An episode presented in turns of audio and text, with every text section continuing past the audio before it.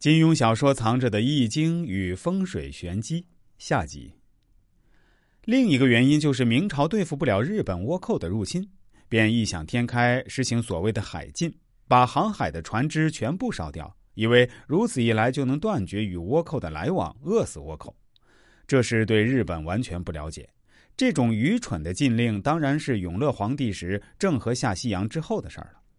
明朝一实行锁国政策，整个国力便开始衰退。与此同时，西方科学却开始发展，工业革命也开始了。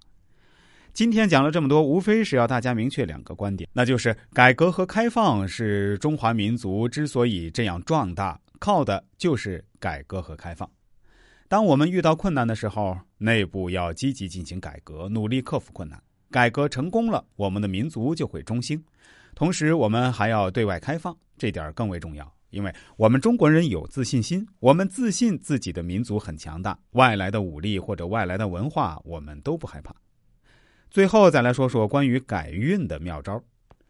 金庸先生的作品给予我们不少的启迪，大侠的做人也有不少借鉴。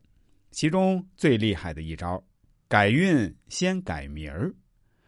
金庸原名查良镛。年少的时候一直命运多舛，在学校便被开除了三次。几年长，已奔波辗转于各地，直至其在第一篇小说《书剑恩仇录》中改名为金庸。至此，大侠的气运便扶摇直上，出小说、办报纸、创企业。因为虽说大侠的本事为内因，但运气也十分重要。查良镛这个名字实际上一直在压制他。梁字的字形是向右边伸出了个角，而庸字的字形是又伸出个角到左边，这样实际是抢地盘内部斗争。就像我们在车上放腿的地方堆满了土特产，压抑动弹不得。风水起名上把这种字形结构相争的名字叫做逆字，逆则不顺，即使你命中有八十分，都会被这种名字减掉二十分。大侠把名字一改，查良庸变成金庸，金字把腿缩了回来，庸字过得舒服了，名正言顺。大侠至此便收发自如，刚柔并济，终于走上了人生的巅峰。这个时代曾经有你，我们特别感激。我们学会了潇洒。